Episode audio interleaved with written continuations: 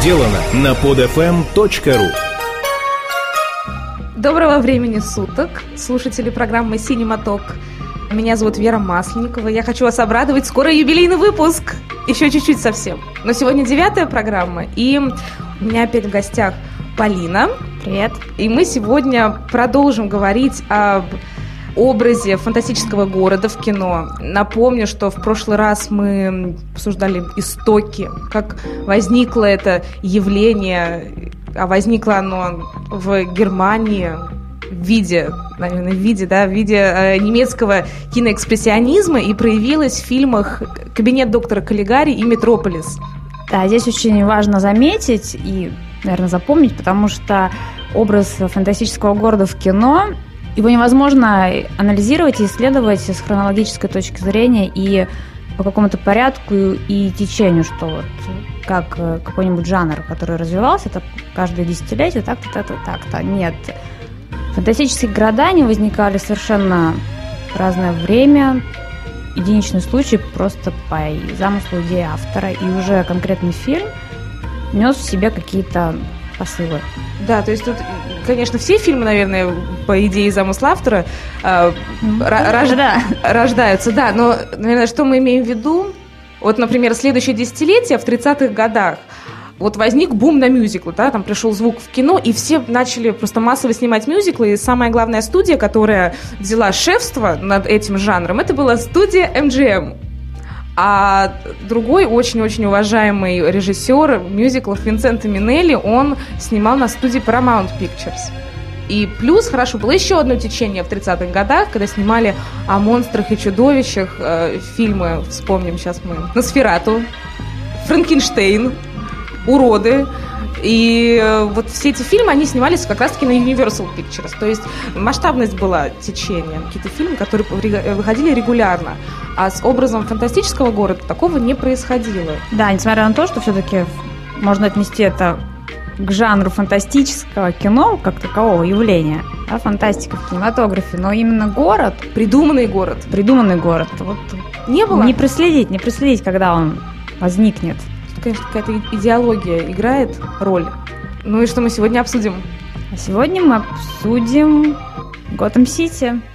Та-да-да, Из истории, да, Бэтмена. Э, и мы так э, перенесемся через э, почти 60 лет в современное кино относительно и попробуем рассказать о том, как немое кино повлияло, вот эти, эти два фильма из немого кино повлияли на современность. Сейчас мы вам такую проекцию покажем. И расскажем. Ну что, Бэтмен, Готэм Сити, 89 год, э, режиссер Тим Бертон. Да, стоит отметить заранее, что мы поговорим только о двух фильмах. Авторство Тима Бертона это 89 год и 92 Потому что именно в двух, именно в этих двух фильмах э, мистический темный Готэм Сити проявил себя в полном мраке, в полном, в полном мраке, мраке, да, и силе. Ну что, все знают э, историю, кто такой Бэтмен. Супергерой, который борется с преступностью в образе летучей мыши. А летучая мышь у нас ассоциируется с древних времен с темнотой, мраком, страхом. То есть он таким образом он нагонял страх на своих э, на, на угнетателей вот этого города Готэм-Сити. Да, ну и, и сам город, и город, видимо, наверное, повлиял на выбор костюма. Да. Потому что Готэм Сити предстает в этих э, фильмах очень темным, очень мрачным, огромным мегаполисом. Если мне не изменяет память, все происходит ночью постоянно. Только все, все, все события. То есть днем Нет, город там... не показывают. Там показывают, может быть, в помещении, да, но там все время такие мрачные тона, какие-то темно-фиолетовые, темно-бордовые, синие. Ну, что, что создает, да, определенную mm-hmm. ассоциацию у зрителей. Ну, Тим Бертон, он такой сказочник. Вот э, цитата... Как, как любят говорить готический сказочник. Го, ну, даже готический сказочник. Да. А, у нас есть цитата Тима Бертона, что вот он сказал, как они создавали этот город. А, Мы решили нагнать темноты и тесноты, нагромоздить все друг на друга, усугубить, окарикатурить. Здесь есть некое оперное ощущение. как он отмечает персонажей, которые вписываются в, в, да, в этот город, все действующие лица полные моральные уроды. Именно это в них и замечательно, говорит Тим Бертон. В отличие от остальных комиксов, все герои здесь уроды уродами. И сам Бэтмен, и злодеи. Ведь действительно так. На самом деле там каждый из них просто нагоняет какой-то э, ужас. Да, неприятное ощущение. И, и пингвин, и, и тот же Джокер, и... Да и сам Бэтмен. Да и сам Бэтмен, в общем-то. То есть, действительно, какая-то абсолютная карикатурность, какая-то непохожесть на наш современный мир, как по героям, так и по самому городу. То есть, вот эти все, вот действительно какая-то громоздкость города. Вот эти вот истуканы, которые снимают крупным планом, они как э, стражи просто следят за городом в ночи. И Бэтмен тот же, тот же страж. Наверное, не, не зря, я не знаю. Все-таки я скажу, что последний фильм назывался «Темный рыцарь». Он, правда, он такой темный рыцарь. Это, это было во всех фильмах. Он действительно, он такой ноч, ночной страж этого Готэм-Сити. Как вот эти вот каменные изваяния, которые Тим Бертон вот когда-то создал. И которых нет в темном рыцаре. И которых нет, да, потому там, что конечно, в темном рыцаре там Нью-Йорк. Другая история, скорее психологическая, какие-то комплексы Бэтмена, а у нас в Готэм Сити, в нашем Тима Бертона, у нас город играет первую роль, который, да, как уже сказала Вера, очень много показано каких-то скульптур неимоверных размеров, которые как бы возвышаются над городом и смотрят сверху вниз над жителями. И, скорее всего, и они какой-то задают темп э, этому безумству персонажей. Они своего рода выглядят как э, такие боги, которые следят за ними, и каждый хочет перед э, этими стуканами выделиться. Вот что пришло на ум. Так же, как жители да, определяют какой-то стиль и образ города, также, в общем-то, и сам город, он определяет этот облик жителей. Да, вот у нас же все-таки есть, не знаю, там Москва, москвичи, есть Питер и есть питерцы. И не то чтобы там мы друг от друга как-то разъединяем, но все равно есть определенно, есть, есть раз, разный, разный стиль, не знаю, жизни, темпа. Мышления. Думаешь? Определенно. Про, мышление не уверена, но темпа точно, потому что приезжает моя подруга из Москвы, все время говорит, господи, как у вас все медленно. Ну, может быть, но я говорю, у нас зато вдумчиво. Поэтому вот эта вот э, разница, что действительно как-то город и жители, они как-то связаны друг с другом.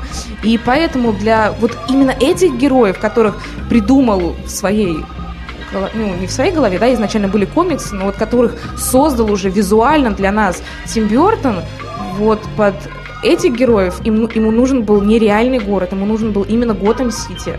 Да, и стоит отметить, что сам же Тим Бертон э, говорил, когда создавался фильм, о влиянии того же немецкого экспрессионизма, его мрачности, его стиля съемки на вот его фильм.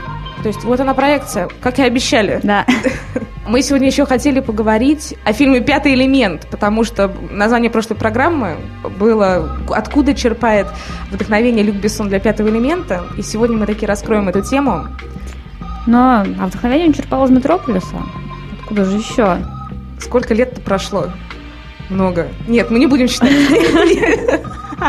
Очень много, но стоит только вот поставить два кадра общей, общей панорамы Метрополиса и пятого элемента, и все, на самом-то деле, даже объяснять ничего не надо, потому что будет наглядно. Ну, то есть мы в прошлый раз говорили, что э, вот два фильма «Кабинет доктора Каллигари» и «Метрополис».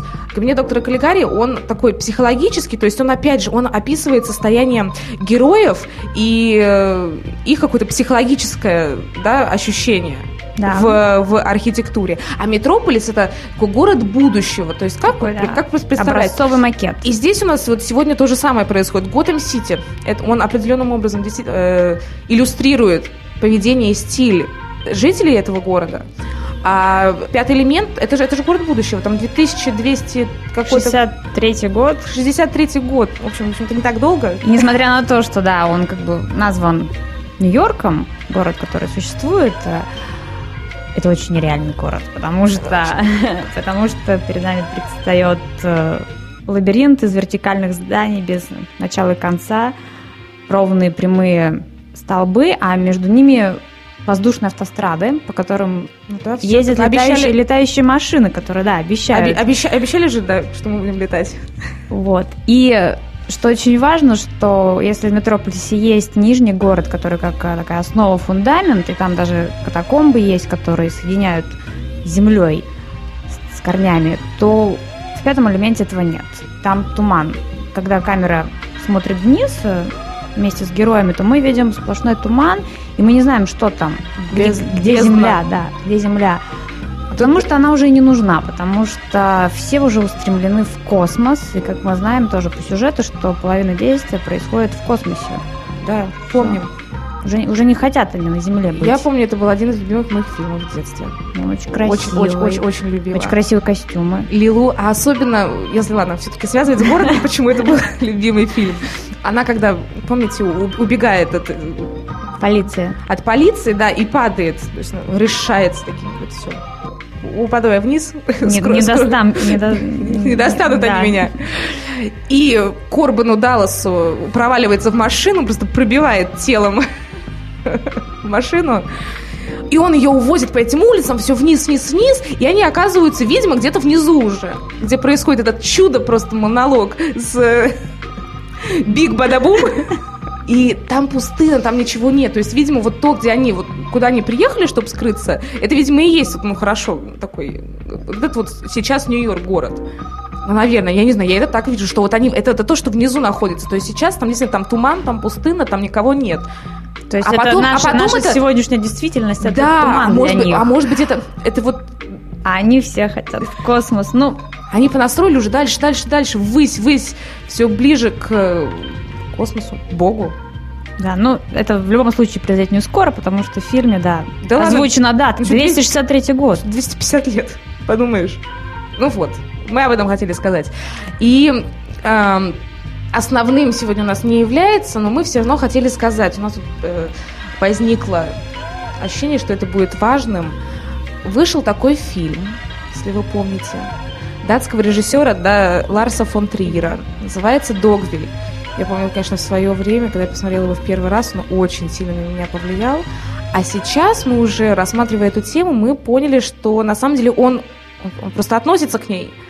Потому что если мы сейчас говорим о создании Фантастический. фантастических, города. несуществующих городов, то это фильм, где города просто не существует, где все, где режиссер просто обнажил э, Пороки жителей да, то есть вот именно взаимоотношения жителей этого города между собой, э, из главной героини, как они поступают, что они своим, повед- своим поведением они стерли его. они просто стерли его. Это же Догвиль, это, такой, это собачий город. Да. И это злой город. Может быть, он сам по себе и не был бы таким, но жители его сделали таким. Они его стерли, и его нет, и в конце-то он полностью погибает. То есть, в принципе, его для- сжигают, да. Да, для, для чего нам нужны декорации? Иногда это такое, может быть, легче, не знаю, прикрыться, да, это то, что, то, что есть рядом, ам, то, что, не знаю, пом- помог- помогает содействовать, да, вот эти вот предметы, которые нас окружают постоянно, а там этого нет. Поэтому там э, у нас нет никакого другого выхода, кроме как следить именно только за взаимоотношениями между героями и их каких-то, какими-то псих- психологическими эм, расстройствами. Психики им, то, что они, конечно, творят, это ужасно. Потому что, да, поэтому вот таких других фильмов вот я вот просто не могу сейчас вспомнить, где бы действительно просто не было декораций. Там нарисованные стены, да, нарисованные э, двери, они заходят, просто чертеж на полу. Просто, просто чертеж. И, и та же эта вот собака, и собака-то она нарисованная. Написано. И написано «собака». Да. И стоит отметить, конечно, что в свое время тот же кабинет Каллигари, доктора, он так же, как Догвиль, они очень повергли в шок зрителей своей вот этой визуальной стороной. И тот же Догвиль, он наглядно показывает то, что вот фантастический город, он может в совершенно разных ипостасях кинематографа возникнуть. Как пятый элемент э, в массовом кино, Массовым, кассовым. кассовым, да, который собрал большой бюджет, шел в кинотеатрах очень долго. И Догвиль это чисто авторское кино, Фестивальная. фестивальный премьерный показ, который состоялся в Каннах. И многие его не поняли, не оценили, что печально, что печально очень. Фильм классный. Да. Всё, Спасибо, Полина. Мы на сегодня все. Было очень приятно. Всего доброго. До юбилейного выпуска. Скачать другие выпуски этой программы и оставить комментарии вы можете на podfm.ru.